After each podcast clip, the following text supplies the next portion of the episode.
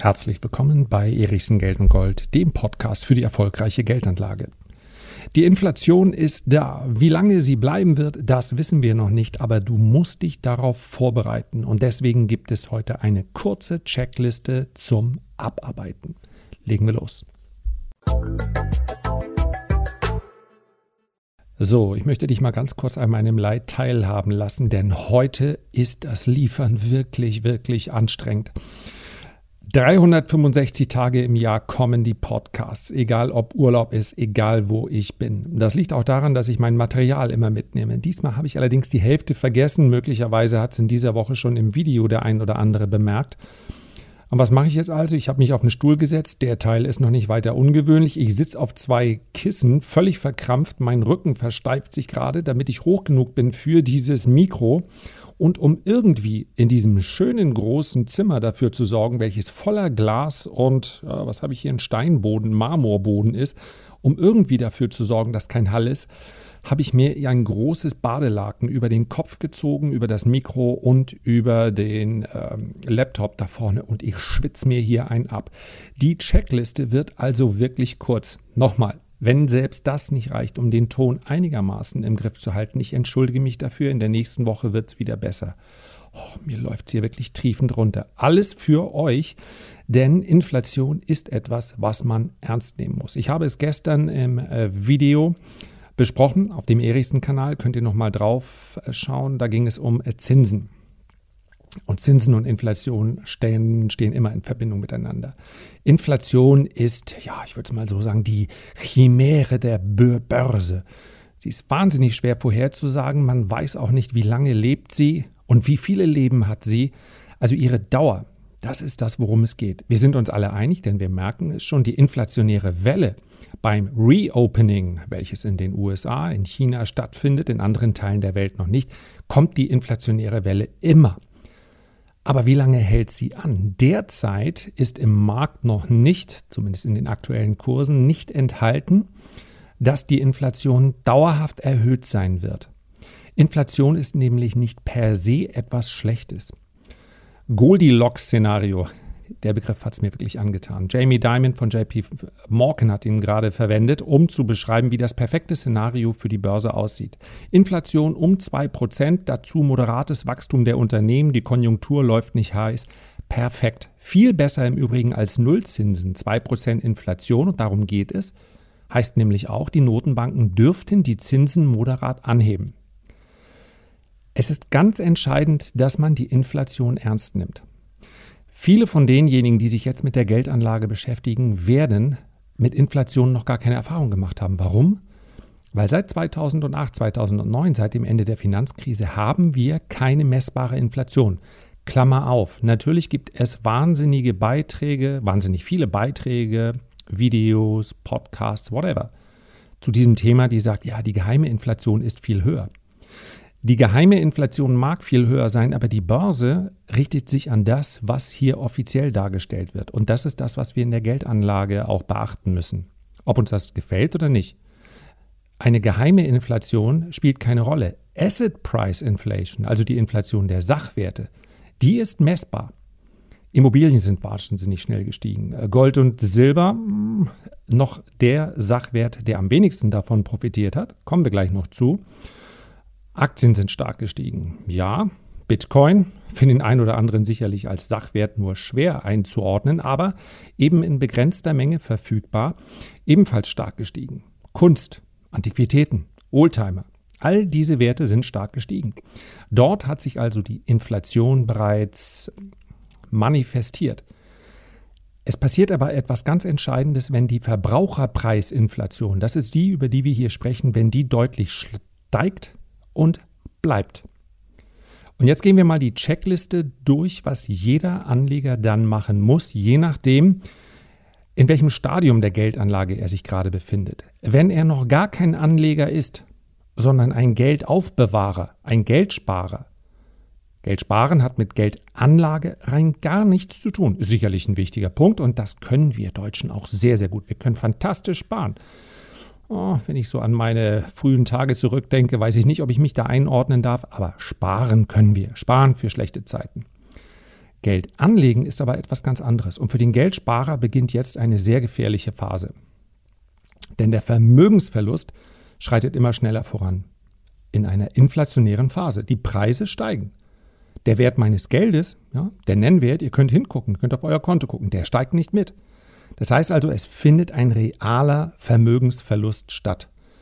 Jetzt zu handeln ist definitiv nicht zu spät, denn es gibt keinen perfekten Beginn, keinen perfekten Einstieg für die Geldanlage. Enorm wichtig, wer jetzt nichts macht, das hört sich sehr dramatisch an und ich meine es genau so, der wird das in fünf, der wird das in zehn Jahren, denke ich, massivst bereuen. Es sei denn, er hat so viel Geld, dass es egal ist, dass das Geld an Kaufkraft verliert. Dann alles in Ordnung, es ging aber auch dann besser. Die Zeit zu handeln ist spätestens jetzt gekommen auch wenn die Börsen hoch bewertet sind. Freut euch doch, wenn ihr mit der Geldanlage beginnt und kurz danach, vielleicht ein Jahr, zwei Jahre danach, gibt es einen Crash an der Börse. Dieses gefährliche Ereignis. Perfekt für jemanden, der noch länger anlegen will, denn dann gibt es die Dinge billiger. Also Handeln ist extrem wichtig. Der langfristige ETF-Sparer, der muss nichts machen. Der ist ja breit aufgestellt per Definition der kann vielleicht nochmal drauf schauen, habe ich da sehr viele Themen-ETFs, habe ich vielleicht einen ETF drin, von dem ich denke, das ist eine Langfristanlage, der ist aber wahnsinnig spekulativ, möglicherweise, indem er nur in Wachstumswerte investiert. Darauf schauen. Ansonsten, wer zwei, drei ETFs bespart oder auch nur einen, braucht hier nichts verändern. Der langfristige Aktiensparer, also derjenige, der in Einzelaktien spart, der muss sein Depot checken. Ist es wirklich diversifiziert aufgestellt, quer durch die Branchen, quer durch die Sektoren? In einem gut diversifizierten Portfolio müssen Unternehmen sein, die ihre Preise schnell anpassen können, also beispielsweise Konsumaktien. Klassische Value-Aktien, die in den letzten Jahren sowas von out waren, Dividendenaktien, Marktführer im Allgemeinen. Sind diese Aktien in meinem Portfolio? Dann ist es in Ordnung keine, nicht ausschließlich. Ich muss nicht umschichten nur in Value. Das wäre wieder eine Spekulation. Das muss ich gar nicht machen. Aber ich muss sie eben auch haben, diese Dividendenzahler, diese Value-Werte, all die Werte letztendlich, die viele, viele Jahre hinterhergehinkt sind. Es gab eben auch keine Inflation. Marktführer sind wichtig, denn Marktführer können ihre Preise schneller umsetzen, schneller anpassen als alle anderen und alle anderen können dann nur reagieren. Wachstumsaktien sollten in so einer Marktphase nicht mehr übergewichtet sein. Und ich meine, die Wachstumsaktien, mir läuft hier wirklich der Schweiß runter, alter Schwede. Also, wer viel Kapitalbedarf hat, für den wird es jetzt schwerer. Wird heute schon Geld verdient? Das ist die Frage. Oder wird in Zukunft, bis es dann zum Geldverdienen kommt, noch viel Kapital gebraucht? Bei jeder Inflation, die dauerhaft ist, die anhält, mehr als nur ein paar Monate, schwingt sofort und völlig berechtigt der Gedanke mit, dann wird die Notenbank reagieren. Und ob man ein oder drei Prozent für sein Fremdkapitalbedarf macht einen bezahlt, macht einen enormen Unterschied für Wachstumsunternehmen. Da gehen die Multiples sofort raus, die Bewertungen sofort raus. Bitte darauf achten. Mal schauen, habe ich nur vermeintliche Zukunftswachstumsaktien drin oder habe ich auch ein paar, die heute schon gutes Geld verdienen? Ganz, ganz entscheidend.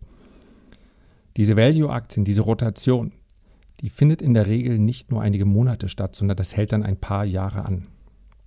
Wer es spekulativer möchte, apropos Zyklus, der schaut auf Rohstoffaktien. Die sind in den letzten Monaten gut gelaufen. Mm, wir schauen auf Eisenerz, wir schauen auf Stahl, wir schauen auf Kupfer. Richtig gut gelaufen. Rücksetzer bleiben aber kaufenswert. Solche Rohstoffzyklen dauern in den seltensten Fällen sechs, sieben, acht Monate, sehr häufig aber zwei bis fünf Jahre. Rohstoffzyklen beginnen immer mit einem großen Schub, dann gibt es ein Ausatmen und das ist Kaufgelegenheit. Das sind Kaufgelegenheiten. Ich habe bewusst gesagt, das ist eine Spekulation. Denn weiß ich, ob der Rohstoffzyklus jetzt wieder drei oder fünf Jahre andauert? Natürlich weiß ich es nicht. Ich kann nicht in die Zukunft blicken.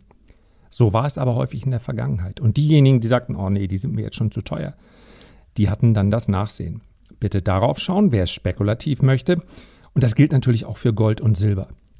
Rohstoffaktien sind die Aktien, die einen Anstieg der Verbraucherpreisinflation am stärksten ausgleichen.